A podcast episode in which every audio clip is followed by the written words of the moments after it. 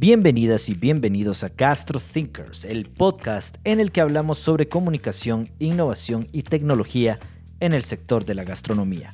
Soy Cristian Galicia y esta semana me acompaña Luis Morales, publicista, aventurero, asador y cocinero en El Salvador. Luis es fundador de Bendito Fuego, un servicio que ofrece experiencias gastronómicas al aire libre alrededor del fuego y los asados.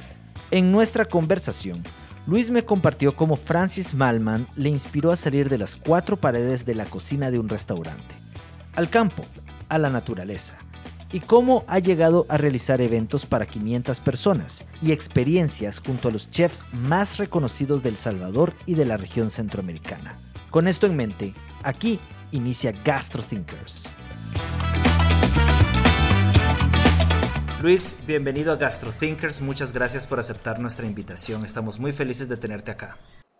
Muchas gracias a ustedes. La verdad es que es primera vez eh, grabando un podcast. Siempre lo escuché, pero nunca lo, nunca estuve metido como tal. Entonces, bastante emocionado y los vengo siguiendo. Me gustaría decir que desde hace rato, pero empecé a seguirlos con el episodio de Debbie. Ah, muy bien, este año. ¿Y qué te pareció el este episodio? Año. Me gustó bastante, es más, eh, creo que fue fueron dos o no. Sí, fueron eh, dos. Fueron dos, eh, bien interesante. Ahí me enganché y me llamó la atención y desde entonces los vengo siguiendo. Todos, todos, todos me gustan, creo que todos tienen cosas diferentes, más allá de que tenga relación o no con los, con los entrevistados. Entonces, eh, sí, la verdad que me, me, ha me, ha gustado bastante. Sí, la idea es aprender de, de, las experiencias de cada uno y en el caso de Bendito Fuego, eh, pues no va a ser la excepción. Eh, voy a iniciar por contarte que para cada una de nuestras entrevistas hacemos una pequeña investigación. A veces incluye artículos en internet, eh, libros o videos en YouTube. Incluso eh, te diría que una revisión a las redes sociales y páginas web suele ser de mucha utilidad. Claro. Sin embargo, para esta entrevista usé un recurso habitual en las entrevistas de Gastro Thinkers y es que fue preguntarle a Peter Menck. sí, bueno, yo también, yo también le pregunté por Bueno, ambos somos amigos de Peter. Él ha ido a cocinar contigo a El Salvador y cuando le pregunté su opinión sobre qué podría preguntarte, me dijo lo siguiente. Aquel es buenísima onda. En su vida anterior fue publicista, así que puedes tocar este tema aparte de los culinarios. Entonces, me gustaría empezar por este punto para conocerte mejor. ¿Quién es Luis Morales? ¿Cómo pasaste de estudiar publicidad en Argentina a compartir experiencias gastronómicas al aire libre en El Salvador? Uf. Creo que Luis Morales, la, la, primera pregunta de quién es Luis Morales, quizás te la voy a responder un poco con la segunda, contándote un poco la historia esta. Es larga, pero la voy a tratar de resumir y después pues, me puedes preguntar, ¿verdad? Yo me enamoré de la publicidad a través de mi abuela, perdón, de la cocina a través de mi abuela. Creo que esta historia es bien repetitiva en los cocineros. Siempre hay una figura normalmente materna eh, o de la abuela. Yo me enamoré de la cocina con mi abuela. Ella nunca tuvo restaurante, nunca tuvo nada al respecto, pero siempre utilizó la cocina como un recurso, ya sea para darle de comer a la familia, cocinando, o para vender cosas, tamales, este, caldos, sopas, pero no como un negocio propio, sino que como algo que se le dio fácil y lo aprovechó. Yo no vi esa parte, creo, porque yo estaba chiquito o mi abuela pues, dejó de hacer eso, pero siempre me queda grabado esas aromas, esas sensaciones de tener hierbas secas, de tener eh, caldos cocinándose, sopas, o de probar cosas donde ella que me llamaban la atención. Y aquí voy a hacer, esto te estoy diciendo quizás de mis primeros años como niño, y aquí quizás voy a hacer un salto adelante, en donde ya quizás de 15 años a 18 años, que uno ya empieza como a perfilarse en la famosa presión de qué es lo que, tiene, que uno tiene que estudiar algo y tiene que elegirlo. Empezó a jugar esta idea mía de cocina, la cocina como, como profesión. Y ahí es donde yo descubro, seguramente lo viste, si te apasiona la cocina también, seguramente viste a Francis Malman, cocinando en el canal El Gourmet en estos paraísos de la Patagonia. me acuerdo que también tenía una carreta en donde iban en las calles de París con cocina al aire libre, fuegos. Y eso sí, de hecho, de, De hecho, ahora lo he visto que está en esta plataforma que se llama Yes Chef, en donde puedes aprender directamente todas sus técnicas. Eh, Exacto. Eh, él te lo, te lo da, ¿verdad? Exacto. Entonces, esa, esa, esa imagen mía de ver a este señor medio canoso, eh, de, una, de, una, apariencia un poco así distinta a la que nosotros como centroamericanos, sobre todo salvadoreños, estábamos acostumbrados, lo que es el cocinero, clásico, me llamó mucho la atención y me despertó esta curiosidad por tratar de descubrir qué era esta cocina. Y a mí siempre me ha gustado el tema de aire libre, la cocina de fuegos. Mi papá siempre me inculcó el tema de la parrilla.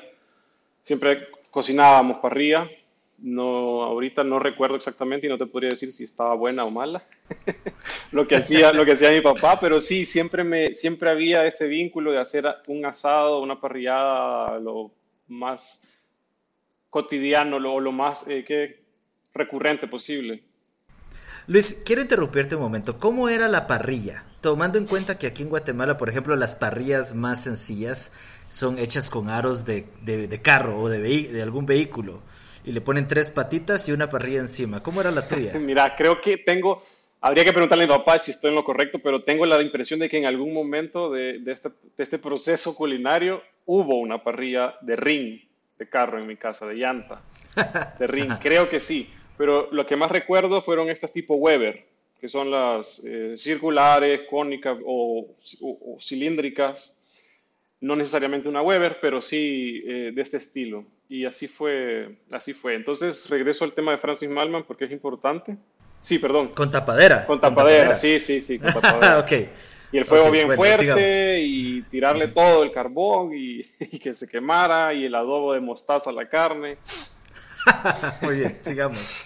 Sigamos con Francis. Entonces Malman me, se me queda aquí grabado, ¿verdad? Y digo, yo quiero hacer eso, pero no sé cómo, no sé, no sé qué, quién me puede enseñar a hacer eso. Y paso así de 15 a 16 años, 17, en donde ya tengo que tomar la decisión, pues yo ya me gradúo y esta presión social, por un lado, presión familiar por otro, y presión personal que uno se pone también de tener que estudiar algo y decidirlo.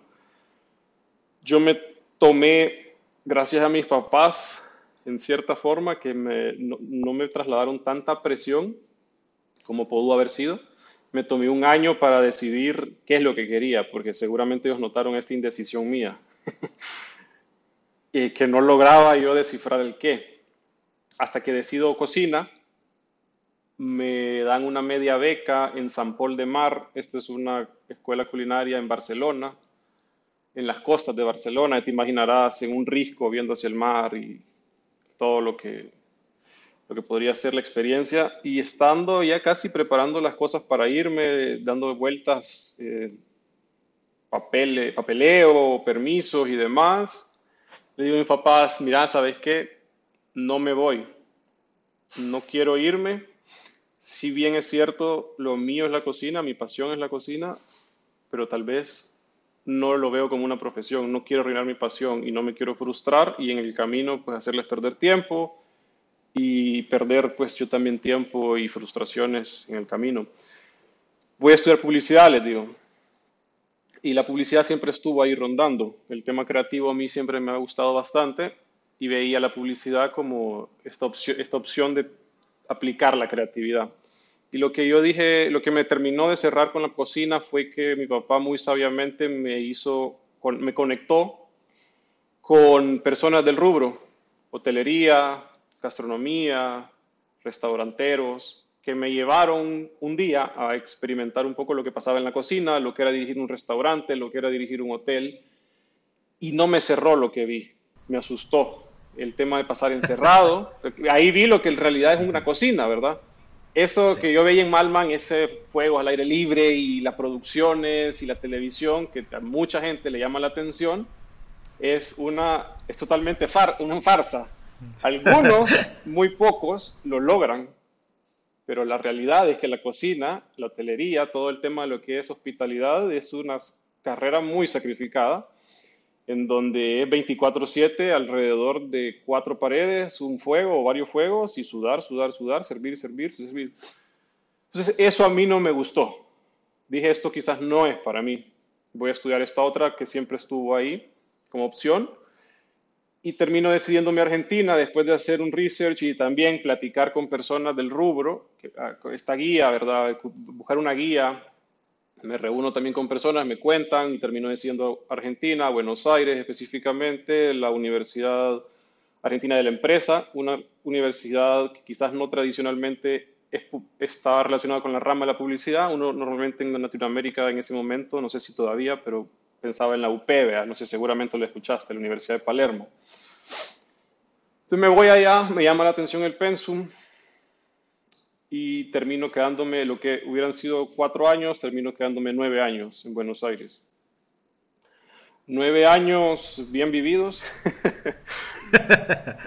eh, pero que viendo en retrospectiva, al final fue lo que me formó en lo que, y lo que me trae a donde estamos ahorita. Fueron nueve años en donde yo pude estudiar la carrera de publicidad, pude especializarme en planificación estratégica, obviamente orientada a la publicidad, pude trabajar un año, eh, más bien dicho, desarrollarme un año en una especialización también paralela de creatividad publicitaria, conocer muchas personas eh, de diferentes industrias, conocer bastantes amigos, desarrollar una networking allá de, personas relacionadas a la gastronomía, porque si bien es cierto yo estudiaba la mayor parte del tiempo en la universidad, pero aprovechaba estas... Argentina no sé por qué, pero tiene por lo menos un feriado al mes. Semanalmente tiene 12 feriados al año. Y por ley, los feriados que, son, que caen jueves, por ley tienen que agarrárselo largo, de jueves a domingo, para promover turismo interno. Da la casualidad que la mayoría de feriados cae jueves. Entonces, estos feriados largos, yo aprovechaba, me iba con estos amigos, la mayoría que tenía relaciones, casualidades de la vida también, coincidencias. Nada pasa por casualidad, la verdad, pero coincidencias que algunos tenían campo, algunos tenían ganado, otros tenían vinos, otros tenían hoteles. Eh, no necesariamente yo iba por eso, sino que yo iba a pasar y conocía a otro que estaba relacionado con el tema. Entonces a mí siempre me llamaba esa, esa, cosa. Siempre estaba ese llamado de la pasión mía. Y obviamente en Argentina es Argentina, parrilla, mujeres, tango, vos, lo podés, eh, de acuerdo a lo que tus intereses, pero eso es lo que la gente pues te cuenta. Y para mí el fuego allá fue fundamental porque eso fue mi manera de conectarme con esta cocina que a mí me llamaba la atención, que la parrilla quizás fue mi, fue mi puerta de entrada a la cocina, pero en un momento logré trascender el hecho de pensar en fuego y no en parrilla. No sé si te hace sentido, la mayor parte de personas piensa fuego y lo relaciona con la parrilla y de inmediato viene la carne. Puede ser de una forma u otra, pero eso es como el triángulo yo logré entender y logré trascender en ese aspecto y dejé de pensar en parrilla, dejé de pensar en carne y empecé a pensar en fuego, cocina de fuego. Y entonces me dediqué de forma empírica a perfeccionar diferentes conocimientos que estuvieran alrededor de lo que es la cocina de fuego al aire libre. Y ahí yo empecé como a entender que había otro tipo de cocina, que había otra forma de cocinar y desarrollarse en la gastronomía, que no necesariamente tenías que estar metido en cuatro paredes cocinando, ¿verdad?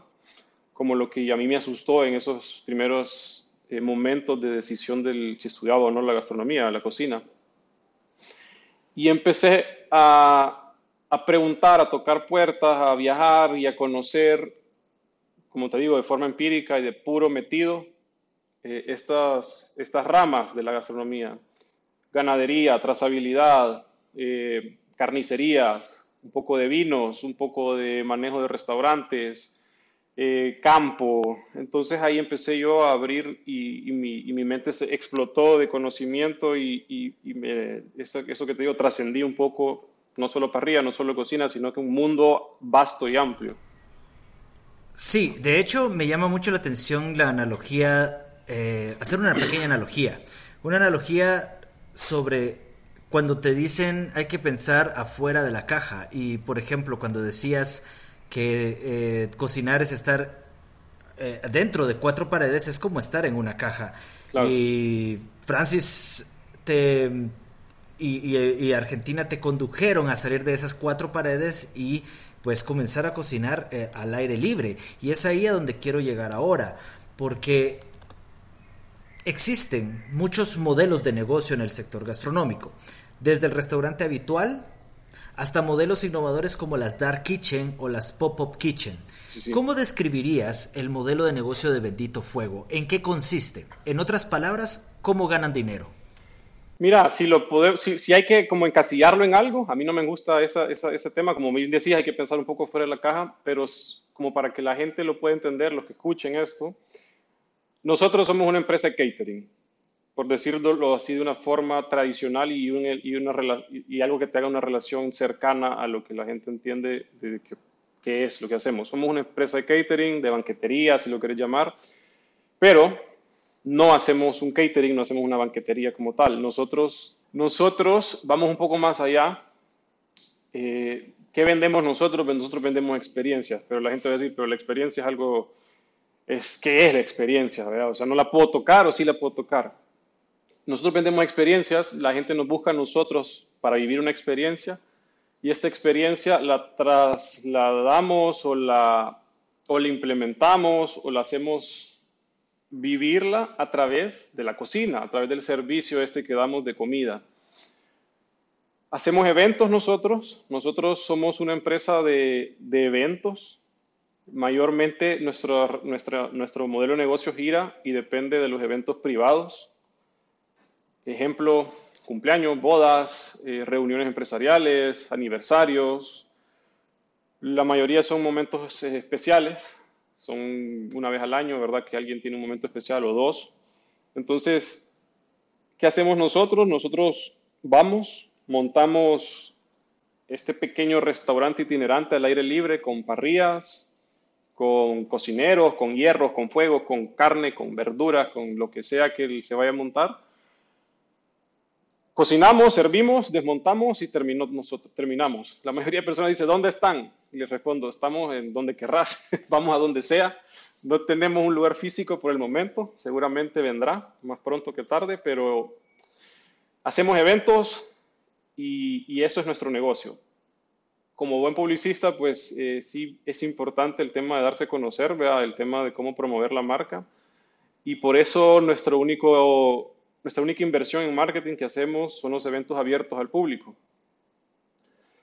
Eh, que hacemos, y, aquí pues podemos hablar un montón de los tipos de eventos que hacemos, tratamos de no repetir lugares y tratamos de no repetir conceptos de los eventos, hacemos clases, hacemos viajes experienciales alrededor de gastronomía, alrededor, del país, perdón, eh, con el tema de gastronómico detrás hacemos, eh, ¿qué más? Hacemos colaboraciones con otros chefs en donde los sacamos un poco de su, de su ¿qué? zona de confort y los metemos, a, eh, los metemos al aire libre. Hemos hecho lo sacan al aire libre. Los sacamos literalmente al aire libre, fuera de su cocina, estas cuatro paredes. Con el Cholo es un ejemplo bastante, bastante, ¿qué? Claro de lo que hacemos. Una vez con ellos cocinamos en un río, literal, en un río en la costa salvadoreña, con mucho calor, pero con el río, las piedras, la gente sentada en mesas ahí en las piedras, donde trasladábamos todo desde el río hacia las mesas. Eh, hacemos un montón de cosas, hacemos un montón de cosas. Sí. Eh, es muy interesante lo que, lo que dices, porque, por ejemplo, en Europa hay muchas... Em, muchos servicios de experiencias, le llaman eso. Por ejemplo, Dakota Box, el cual, pues, eh, cuando entras a su página web, miras que te venden eh, bueno, se llama Dakota Box porque las imágenes son cajas, pero en realidad ni siquiera existen, o sea, no son cajas físicas. Pero te incluyen, por ejemplo, una noche en un hotel y entradas a algún evento cercano y también una cena, etcétera, etcétera. Son ya ya comienzan ellos a, decir esto es lo que más hemos vendido, esto es lo que más llama la atención a la gente y comienzan a unirlo en lo que tú llamas experiencias. Sí. Eh, claro, es diferente a lo que hace Bendito Fuego, pero, pero esto también puede ejemplificar a quienes nos escuchan lo que podría ser la venta de una experiencia, que es reunir varios elementos para que, y no solo se trata de comida, sino que como dices, ah, la experiencia de esta ocasión va a ser cenar a la par de un río con dos amigos de Cholo, que no es cualquier cosa. Claro. Em, Luis, eh, sé que eres em, creador de Bendito Fuego, pero no eres el único que trabaja en el proyecto. ¿Cuál es el papel de Roberto Maravilla y Denis Palencia? Mira, Roberto Maravilla es, em, yo lo digo de una forma simple cuando tengo que presentar a, Maravilla, le decimos, ¿verdad? Es el apellido, pero igual es el podo. cuando me toca presentarlo a Maravilla, eh, lo que yo lo resumo es así. Bendito, yo soy el que dirige Bendito Fuego, pero Maravilla es el que pone bonito a Bendito Fuego, el que está detrás de la dirección de arte, el que está detrás de la selección de ciertos lugares, el que le da forma a la experiencia para que entre por los ojos. Quizás yo me encargo del resto de sentidos, pero las experiencias entran por los ojos, la comida entra por los ojos. Él no se mete mucho en el tema de comida, pero sí hace que la ambientación este famoso ambiance que le dice Francis Malman, le gusta el tema del francés, suena bonito también, pero el ambiente, mucho de este ambiente lo crea Maravilla. Entonces, eh, si le tenemos que poner un nombre, el rol, él es el productor de Bendito Fuego y es el que me acompaña desde hace cuatro años en esta locura. Primero empezó como cocinero conmigo. el qué loco también, es literalmente es, su, función y su rol en donde, donde trabaja, en la empresa que trabaja, es productor. Entonces se le da muy, muy, muy, bien pues lo que hace el tema de las producciones. Pero conmigo empezó a cargar parrillas en mi carro, a cocinar conmigo, a ver esto y lo otro, y de repente fue mutando y fuimos llegando a lo que él, donde más pues se puede desenvolver mejor y lo que más le puede aportar a Bendito es este rol de productor. Y luego, Denis Palencia, eh, bueno, Denis Palencia ya no está con nosotros, está en Estados Unidos en este momento, pero también fue fue, fue parte fundamental de Bendito Fuego. Denis viene de la escuela de... Eh, Denis es ex raíz, ex raíz para, o raíz para los que no lo conocen, es el proyecto que tuvieron Alex y Gracia previo al Cholo, previo a la pandemia. Eh, también ha sido un semillero importante de cocineros. Y parte de esos cocineros, pues eh, ahí es como llega Denis conmigo estuvo más o menos quizás dos años, quizás dos años, un año, un año y medio por ahí, con Bendito Fuego. Lastimosamente parte de este tiempo fue durante pandemia, que nos impidió hacer muchas cosas y también nos impulsó a hacer otras. Eh, Denis también creo yo que nos ayudó a aterrizar un poco la, la parte culinaria, a darle un poco de forma, me ayudó un poco a mí también a entender y hacer algunos procesos que yo los tenía en mi mente, pero como nunca estudié cocina como tal, a veces se me dificulta pues eh, la ejecución.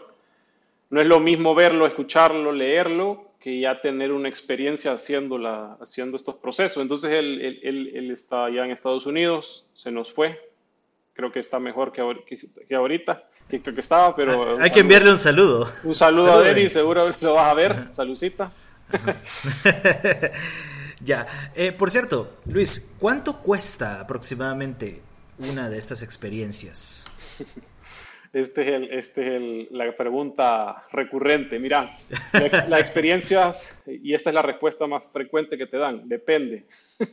Sí. ¿De qué depende? Depende de qué querés comer. ¿A dónde querés que vayamos? ¿Cuántas personas? ¿Cuánto tiempo querés, que dure la experiencia? Son muchos factores, pero nosotros tratamos de simplificarlo. Tenemos una tabla de un paquete promedio de lo más pedido, como vos dijiste, de estas experiencias, en donde alrededor de 65 dólares por persona solamente la experiencia de comida como tal, el servicio de comida, no te incluye mobiliario, no te incluye cristalería, no te incluye meseros, no te incluye propiedades, porque nos, encargamos también de, de, contratarte la propiedad si vos no la tuvieras.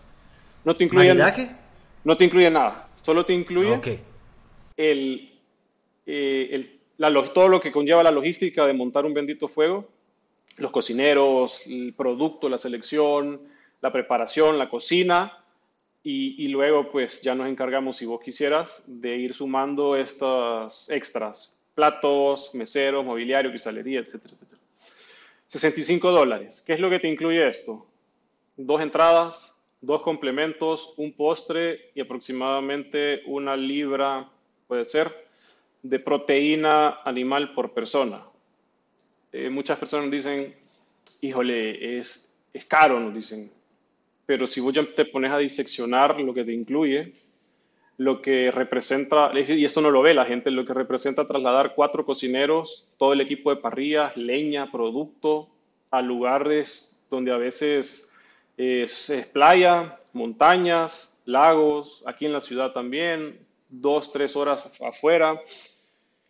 Eh, no es caro, puede ser costoso porque hay un valor detrás, hay una preparación, hay una logística, hay una exploración que hacemos de campo, hay un tiempo que se invierte. Y si empezás a compararlo con, no me gusta que lo comparemos, pero eh, sí es, donde termina siempre, a compararlo con restaurantes de estilo steakhouse, termina gastando más en estos lugares que lo que podría llegar a gastar con nosotros en, en estas experiencias privadas. Trabajamos para un mínimo de 20 personas y no tenemos máximos. Ahorita estoy cotizando, por ejemplo, un evento para 500 personas. No tenemos máximos. 500 personas. 500 personas, sí. ¿Qué conllevaría hacer algo de esa magnitud? Las ganas primero. Tendrías que conseguir más personal del que normalmente. Sí, fíjate que la clave, la clave, la clave de, de, este modelo de negocio que es eventual tiene sus pros y sus contras, obviamente. Y sus contras las vivimos a carne cruda, carne crudamente en la pandemia. Pero sus pros, muchos de los pros que tiene, uno de ellos es el tema de, de que no tenemos una planilla grande como un restaurante, ¿verdad? Que tiene que mantener con muchos costos fijos. Nosotros vamos quitando y sumando de acuerdo al evento. Para un evento de 500 personas, nosotros contrataríamos pues más personal eventual. Entonces esto ayuda también que el proyecto sea viable, sea rentable y, te da una, una, facilidad de poderte adecuar a eventos pequeños, a eventos grandes, a eventos en el país, a eventos fuera del país, a eventos en la ciudad, a eventos en diferentes lugares, porque entonces yo ya voy armando el proyecto del evento en relación a esta experiencia que vos vivir, querés vivir, y yo siempre le pregunto, ¿qué quieres vivir o qué quieres darle de vivir, que, que vivan tus invitados? Y en base a eso, pues ya empieza una planificación y una creación de esta experiencia, porque no siempre repetimos, tratamos de que todo sea diferente. Otra pregunta.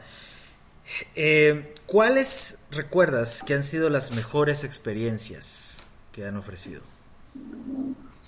Uy, son tantas experiencias que hemos hecho ya desde hace cuatro años que en todas, todas, todas ha sido la mayoría, creo que te diría que no. Yo, yo, creo que si me decís tres, te voy a decir dos en donde han sido así que le hemos roto y te, también tengo una que ha sido, se puede ver de una forma negativa, pero con mucho, mucho, mucho aprendizaje detrás. Entonces por eso sí la metería como una experiencia positiva donde también la gente no se dio cuenta de lo que pasó, pero nos hizo reflexionar y nos hizo cambiar un poco el rumbo. Una de ellas, quizás no van en orden, pero una de ellas son estas experiencias que empezamos a desarrollar que se llamaron benditos trips, trips de, de viaje, ¿verdad? Benditos trips, en donde era, fue una, fue una, fueron unas experiencias piloto que hicimos pero reales, pues, con, con gente real, con clientes reales, eh, con cobrando, con marcas patrocinando detrás. O sea, pero pilotos la llamo yo porque no sabíamos exactamente qué iba a pasar con este proyecto. Y fueron experiencias gastronómicas de destino. Llevamos grupos de personas, turistas, eh, turistas locales para que conocieran diferentes lugares del país no tradicionales, no instagramiables, o sí instagramiables, pero no son los eh. famosos spots que salen en, las, en los Instagrams o en los TikToks ahora. Llevamos a, hicimos recorridos por el centro histórico de San Salvador, terminando en un rooftop de San Salvador con el atardecer y cocinando con fuegos al aire libre. Eso fue, este es como los, los circuitos que hicimos. Llevamos también personas al Cerro Verde, se llama, y este es un cerro, es una, una montaña que está en medio de dos volcanes. Entonces, este cerro ve hacia dos volcanes. Tienes un volcán enfrente, cónico, el tradicional volcán que uno se imagina cónico, y un volcán a la par que ya es un poco más, eh, más montañoso. Entonces es un lugar, es un, lugar muy mágico, lo llevamos ahí a un lugar de glamping, cenaron con nosotros, almorzaron con nosotros, hicieron trekking al volcán, entonces trasladar, o sea, imagínate trasladar todo un equipo, ¿verdad?, para montar esto. Llevamos también a personas al Golfo de Fonseca, esto está en el oriente, es en el, en el, en el, en el, lugar más lejano, más oriental del país. Este es, un, este es el Golfo de Fonseca, supongo que sabes que es el Golfo, ¿verdad? Este es un, un golfo que divide el Salvador, Honduras y Nicaragua, la triple frontera que tenemos nosotros, y en medio hay unos archipiélagos de islas, unos más grandes que otros, y literalmente es como que andes island hopping en el Caribe, de isla en isla, recorriendo en lanchitas, y lo que hicimos fue trasladar a las personas de las capitales hacia allá, embarcarnos en estas lanchas, terminar el recorrido de media hora por estas islas en una isla paradisíaca semi, es pública pues, pero es una playa privada si vos llegas primero y te montás. no hay nadie más. Eh, montamos ahí un restaurante rústico, ¿verdad? Con mesas, con cocina de fuego, con producto local, langostas recién pescadas, cascos de burro, también habían carne. Imagínate viendo la playa y en el fondo diferentes volcanes, diferentes montañas, islas regresamos a un hotel, durmieron y nos regresamos al día siguiente. Este es el proyecto Benditos Trips, que para mí es uno de los más eh, bonitos, chivos, desafiantes que, hemos tenido. Y luego tenemos otro evento, el que aprendí mucho, que es, más o menos se lo contaba, eh, que fue la, la, colaboración que tuvimos con el Cholo. En ese momento creo que todavía eran raíz ellos. Y que los trasladamos a este río con todas las precariedades que uno puede tener en un río donde no hay baños, donde no hay nada. Sí teníamos, o sea, no es que, no, es que fuimos a la nada, sino que fuimos a una propiedad donde sí estaban los baños, donde sí había infraestructura, pero detrás, ponerle que habían 500 metros para llegar a este río. No, 500 metros no, quizás 100, 200 metros para llegar a este río donde cocinamos y donde montamos este restaurante. Obviamente Alex y Gracia son bastante críticos y por ello el éxito que han tenido también, pues el, grado de, perfeccionamiento que tienen es bastante alto.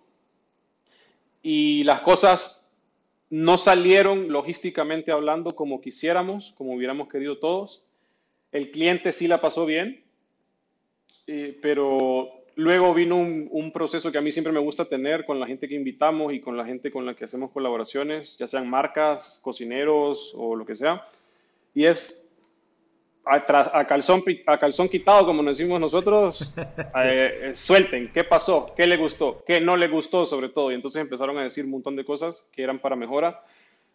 Y al escuchar eso decís, puta, eh, lo que pensé que fue una cosa increíble, la verdad es que estamos haciéndolo mal, pero qué bueno que lo podemos, que tenemos mucho margen de mejora y qué bueno que el cliente no se dio cuenta y si se dio cuenta fueron cosas muy puntuales. Entonces a raíz de eso pues me hizo replantear todo lo que hacíamos y el por qué lo hacíamos. Y desde entonces hemos venido, creo yo, mejorando, hemos venido este, haciendo las cosas mejor y cada vez también tratando de elevar la barra. Eh, esos creo yo que serían. Muy bien.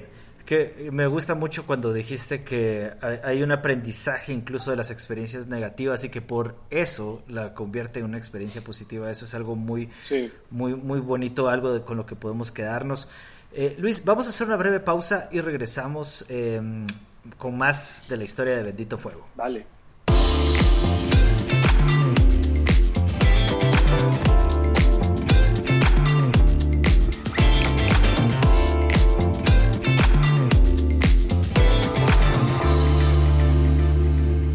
¿Qué tal amigos de Gastro Thinkers? Es un enorme gusto volver a saludarles. Hoy que estamos platicando con nuestro amigo Luis Morales de Bendito Fuego y aprovechando que nuestro amigo es del Salvador, queríamos recomendarles a una cantautora increíble llamada Patti Menéndez, quien también es de nuestro país vecino. Les vamos a dejar una canción preciosa que se llama Para mi corazón que lanzó el año pasado, esperando que la disfruten tanto como nosotros la hemos disfrutado durante todo este tiempo. Yo soy Maximiliano Laines y ustedes son geniales. Nos seguimos escuchando.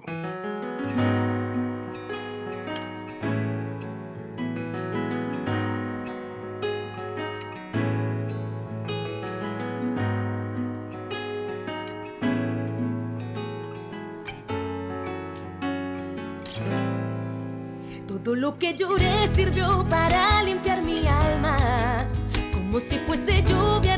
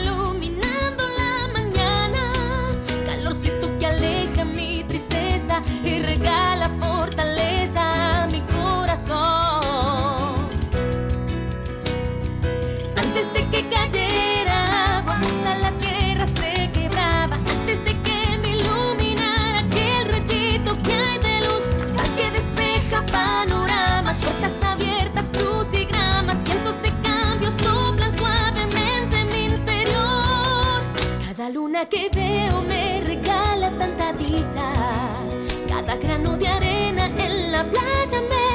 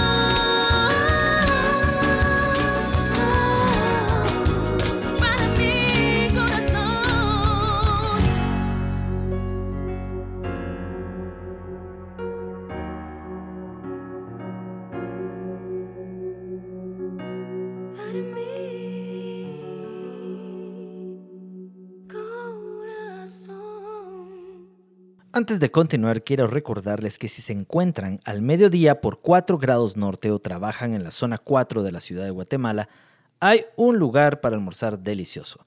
Se trata de 14 grados, uno de mis lugares favoritos para comer y tomar cerveza. Pero ahora, de lunes a viernes, de 12 del mediodía a 3 de la tarde, pueden encontrar los especiales de almuerzo. Se trata de platillos diseñados para satisfacer el hambre del mediodía, mientras disfrutas de un ambiente relajado y una soda artesanal Dr. Burns hecha en Guatemala. Por cierto, que mi soda favorita para acompañar los especiales de almuerzo es la de sandía. Y si tienen espacio para un postre, recomiendo que prueben la root beer con helado de vainilla. Así que ahí está otra razón más para ir a 14 grados.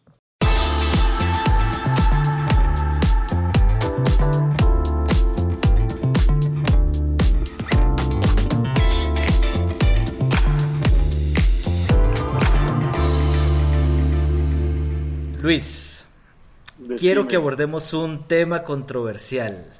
Ajá. En la actualidad, una de las tendencias más grandes a nivel mundial en el sector gastronómico es el de la sostenibilidad. Sí. Para muchos ambientalistas, el consumo de carne roja es dañino para el medio ambiente. ¿Qué piensas al respecto? ¿Es esto una realidad o es una falacia? Mira, este es un tema demasiado amplio en el cual no soy experto. Sí me gusta documentarme y platicar con gente que está a favor y en contra de este tema. Creo que todos tienen la verdad, pero al mismo tiempo no, nadie tiene la verdad absoluta, porque si vos lees del lado de los ambientalistas, sí hay números que reflejan esto, pero si vos lees del otro lado de la industria, hay también números que reflejan lo contrario.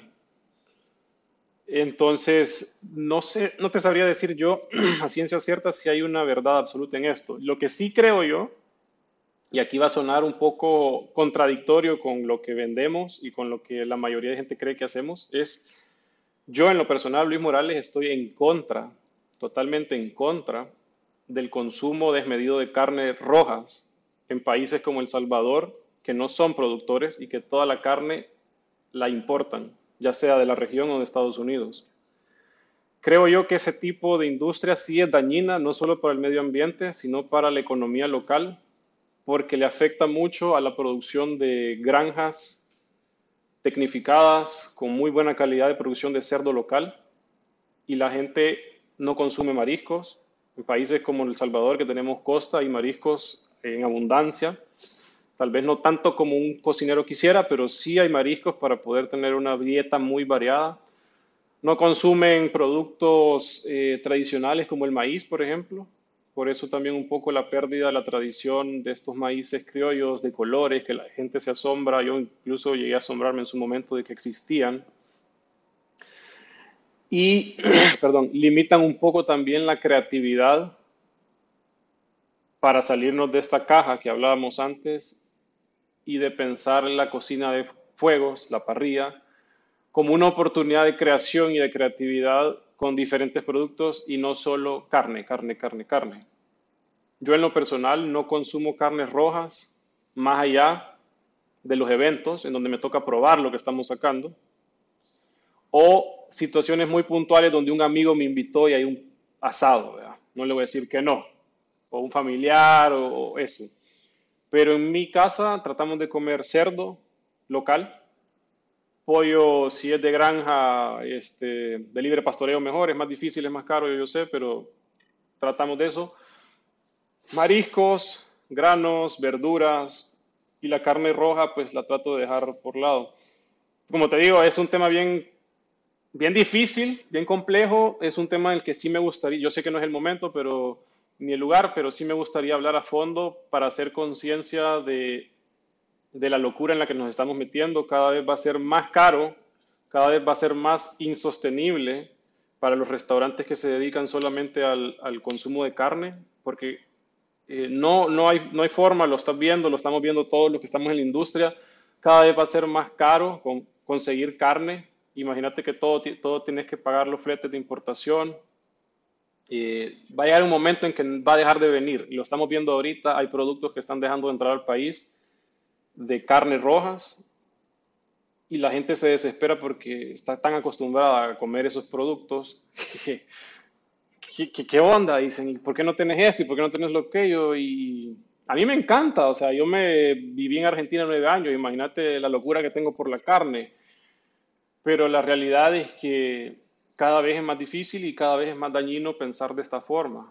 Creo yo que hay que volver un poco a los orígenes de las granjas pequeñas, especializadas. Justo hoy teníamos esa, esa plática con Peter, que estuvo aquí en el país, eh, de, de, cómo vamos a tener que volver forzosamente algunos y gustosamente otros a estos orígenes de las granjas pequeñas, especializadas, con un producto quizás un poco más costoso, pero a la larga más beneficioso para todos en donde hay diversificación de, de productos en esa misma granja, que, que los árboles frutales, que, los, que, que, el maíz que van a sembrar o siembran, que los cerdos, que esto, que los pollos, donde que todo el desecho de esto lo terminamos convirtiendo en energía renovable. Creo que a eso vamos, pero a un nivel un poco más pequeño y no, y no de una forma industrializada. Eh, Luis, eh, otro tema eh, que es tendencia también es el vegetarianismo o veganismo. ¿Tienes opciones en tu menú para las personas que no consumen productos de origen animal? Sí, sí. Primero, para el vegano la verdad es que es muy difícil.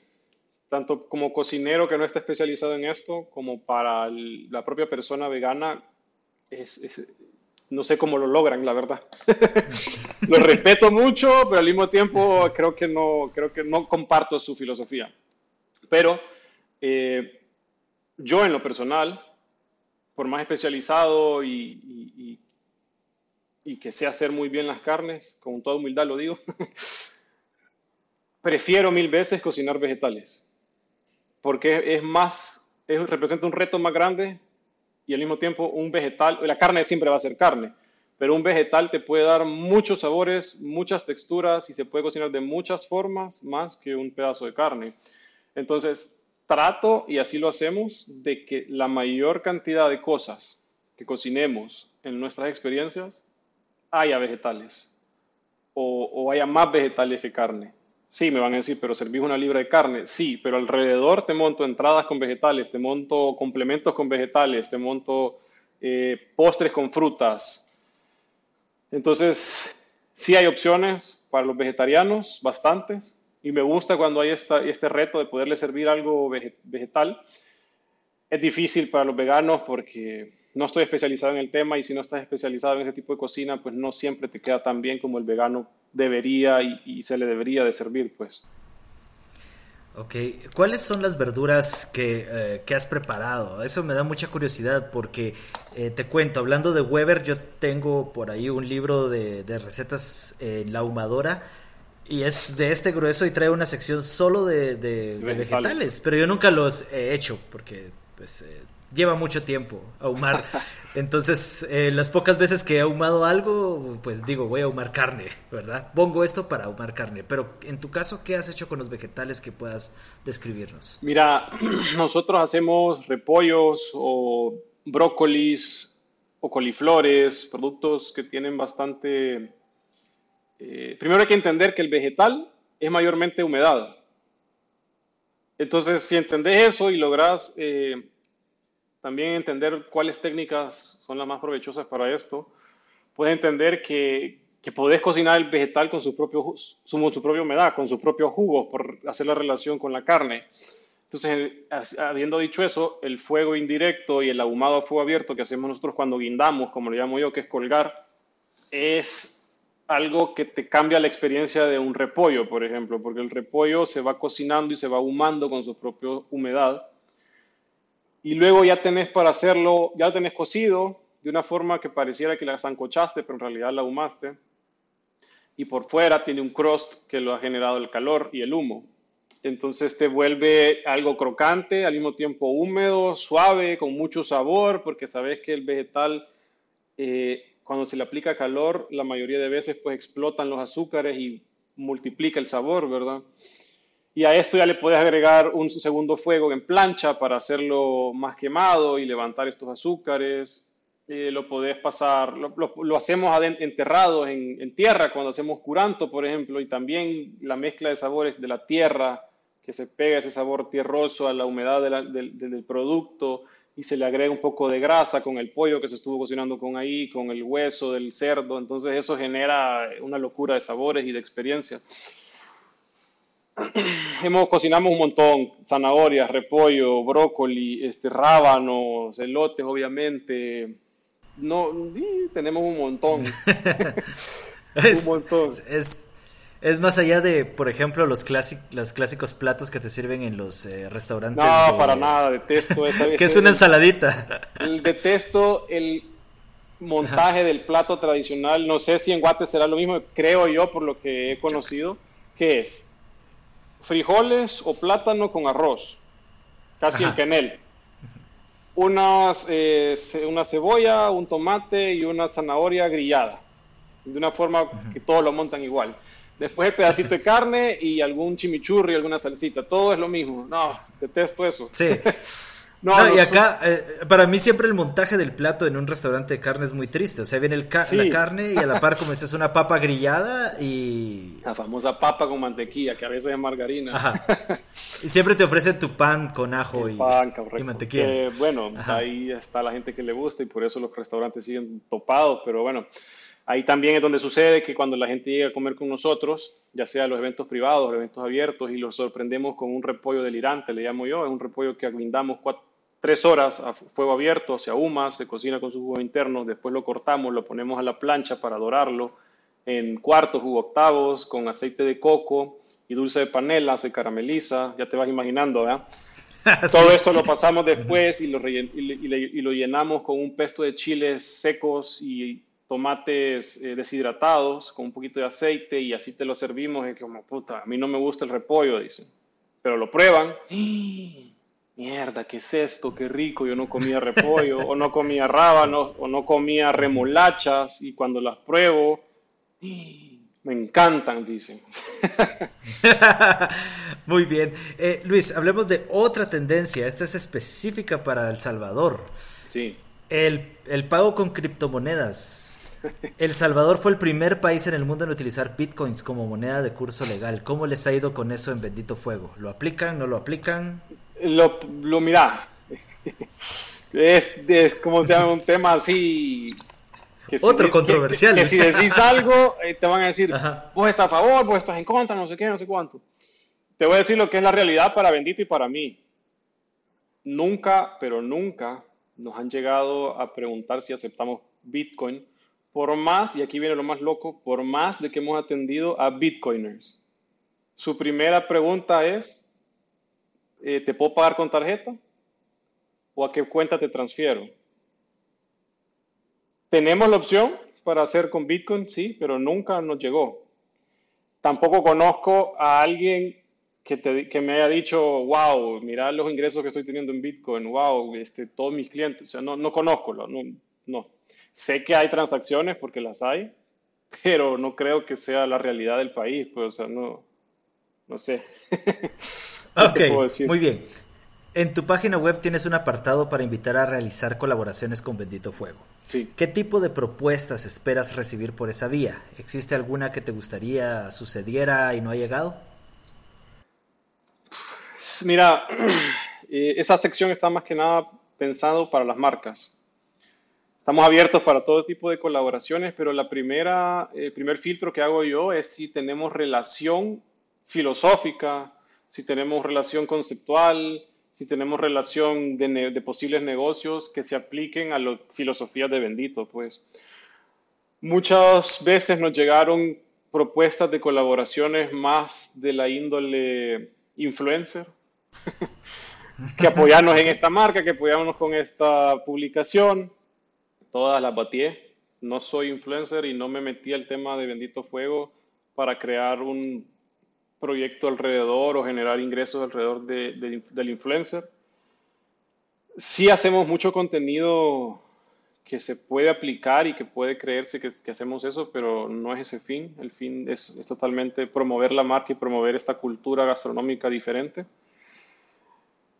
Pero sí nos han llegado propuestas interesantes como colaboraciones para desarrollar producto a través de esa vía, que son las que a mí me gustan, porque son ya, ya estás pensando en relaciones a largo plazo, estás pensando en proyectos eh, que puedes desarrollar algo más que solo estoy usando mi Yeti y esto lo conseguí no sé dónde.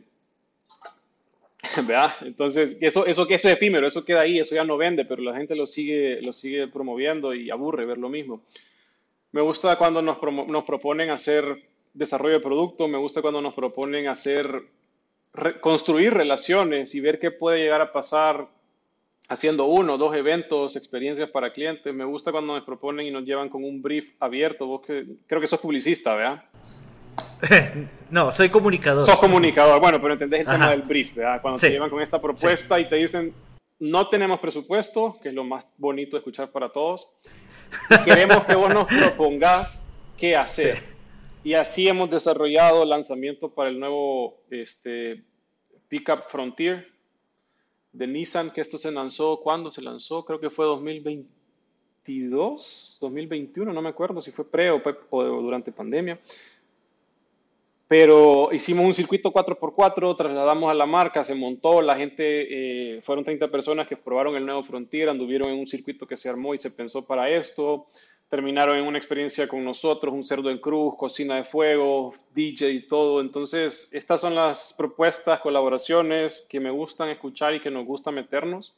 No quiere decir que el resto no las hacemos, claro que sí, pero como repito, tiene que haber algo que nos una, más allá del, más allá de la, de- de la viabilidad comercial o la, tiene que haber algo, que haya algo que, que- que llame la atención. Y entre más loca es la idea, eh, más chivo es, pues. Muy bien, Luis. Mira, por último, siempre le pido un consejo a los invitados para los nuevos emprendedores, pero en esta ocasión no va a ser así. el consejo que te pediré es para mí. Te comparto que en casa de mi mamá, pues ahí tengo la ahumadora que te, que te dije hace un momento y una parrilla de carbón. Y debo decir que cuando aso carne o la humo suelo conseguir muy buenos resultados. Bueno, ante mi familia. Em, mi familia está contenta. Sin embargo, tengo dos problemas. Me cuesta mucho encender un buen fuego. Y en el caso de la ahumadora me cuesta mantener la temperatura. ¿Qué consejos tienes para resolver ambos problemas? Mira, para encender un buen fuego, y, y aquí te hago la pregunta, ¿lo encendés con leña o con carbón? Con carbón. Normalmente, bueno, ustedes tienen bastante buen carbón allá. Eh, normalmente lo que yo, yo busco, si va a ser leña, necesito encontrar una buena leña que no sea verde, que no esté húmeda. Verde en el sentido que no la hayan podado recientemente y húmeda obviamente que no tenga humedad por lluvia o porque estuvo en un lugar húmedo. Entre más seca está la leña es mejor para generar fuego y para generar un humo limpio que no te llene, que no te, que no te genere esa sensación amarga del ahumado. Y para el carbón creo yo que debería ser lo mismo, un carbón que, que sea de una, de una, ¿qué? Que no esté húmedo, que no tenga, que sea, que sea duro, que sea pesado el carbón, lo mejor, que no sean viruta, chiribisco, ya a veces el carbón te lo venden que ha sido por el traslado golpeado y te, te salen piedritas pero que no te sirven de nada. Eso, yo también recomiendo que si tenés la oportunidad hagas una mezcla de carbón y leña y obviamente si estás ahumando en un ahumador cerrado, tradicional como lo conocemos, que te asesores o, busques leñas frutales, secas, obviamente, como lo dije, pero que también hagas una mezcla entre una leña dura para generar llama y una, y una, y una leña liviana, como puede ser un frutal, un mango, un ¿qué? Eh, guayabo, y te vayas ahí, te vayas ahí. Eh, no sé si te respondo. sí, mira, de hecho te, tengo otra pregunta porque uh, ahora recuerdo también un libro de cocina eh, muy, muy completo que se llamaba Modernist Cuisine. Ajá, no sé sí, si lo has sí, visto. Sí. Estoy empezando Pero, a leer. Ah, hay una sección que es de parrilla y uno de los consejos que tenían ahí era que pues usaras una secadora de pelo para avivar el fuego. Y me llamó mucho la atención porque yo al principio decía, yo no lo voy a hacer. Yo me creía así como, yo voy a encender el fuego y el carbón. Pero en su momento también he parado utilizando la secadora porque dije, bueno, si lo dicen acá, en este libro, pues... Ok, lo voy Mira, a probar. Eh, el fuego se alimenta de oxígeno, eso está claro. Entonces, si a vos te funciona una secadora porque te tira más, más viento y el, y el viento pues lleva oxígeno, Ajá. dale. Yo prefiero, prefiero mantener el romanticismo de la cocina de fuego, sí. esta rusticidad, esta... Eh, esta conexión con el ser humano primitivo que, que, nos conecta con todos nuestros antepasados y nos despierta esta curiosidad y este y este ganas que tiene todo mayormente los hombres pues por la cultura también y por, por la genética del ser humano de encenderlo con lo menos tecnológico lo más no complicado pero lo menos intervención posible de, de agentes externos pero lo que te funcione, a veces nos toca, este, ¿cómo se llama?, improvisar porque está lloviendo o estuvo lloviendo y la leña está húmeda y nos toca arrancar el fuego y arrancar el fuego ya, rápido, fuerte. Entonces, sí. tampoco metemos plástico, no, no vamos a esa, a, esa, a esa cosa, pero sí metemos, hemos metido chips de, de tortillitas y cosas que sabemos que eso agarra fuego y agarra y lo mantiene. Pues imagínate lo que estamos comiendo cuando comemos eso, que, que parece combustible. Entonces, lo que te funcione, pero si querés disfrutar del proceso de la parrilla, si querés disfrutar de y a tener esta conexión un poco más íntima con, con ese tipo de cocina, yo sí te recomendaría ocote, pedazos de ramas, hacerlo más, más que, más, una experiencia diferente, hacerlo más rústico, hacerlo un poco más divertido y no tan fácil de, de hacerlo, pues al final la cocina es diversión.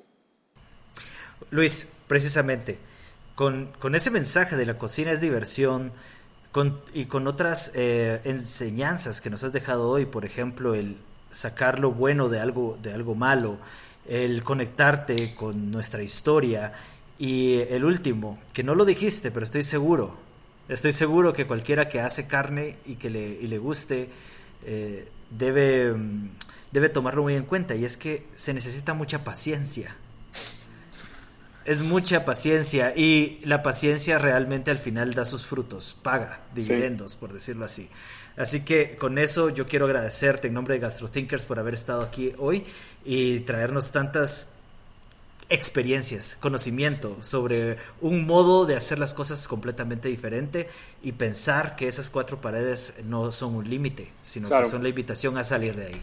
Sí, sí, yo creo que también, no me lo has preguntado, pero sí es importante para los que emprenden, para los que empiezan a estudiar, ya sea cocina u otra rama, porque al final yo estudié publicidad y terminé en la cocina y no te lo respondí 100%, pero yo soy publicista, soy cocinero, soy creador de experiencias, soy aventurero, o sea, hago muchas cosas y no las hubiera podido hacer sin, sin qué, sin tener esa curiosidad sin tener esa curiosidad y sin romper puertas y botarlas y decir, yo no estudié esto o no sé esto, pero lo voy a hacer, pues lo voy a estudiar, voy a tratar de perfeccionar este arte. Y al final hacer eso llega a lo que dijiste, el tema de la paciencia, la paciencia da sus beneficios, yo soy alguien, yo soy un ser muy impaciente, soy muy impaciente, pero trabajo en una industria donde tenés que tener mucha paciencia, mucha disciplina, porque al final de cuentas los caminos cortos no te llevan a nada y si te llevan a algo no son duraderos y en el tema de la cocina eh, los atajos no sirven muchas veces. Hay que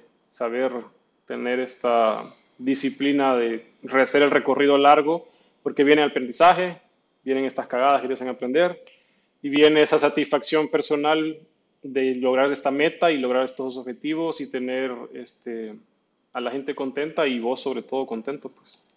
Así que gracias por esta apertura, la pasé bastante bien.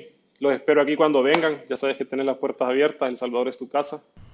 Tenemos que ir a probar eso. Definitivamente tenemos que ir a probar eso. Así que nos vemos pronto, Luis. Muchas gracias. Igualmente. Gracias a vos. Buenas tardes. GastroThinkers es un podcast producido por Cristian Galicia y Chris Reyes. Este episodio fue grabado a través de la plataforma Riverside y contó con la participación de Luis Morales. Síguenos en Instagram como GastroThinkers.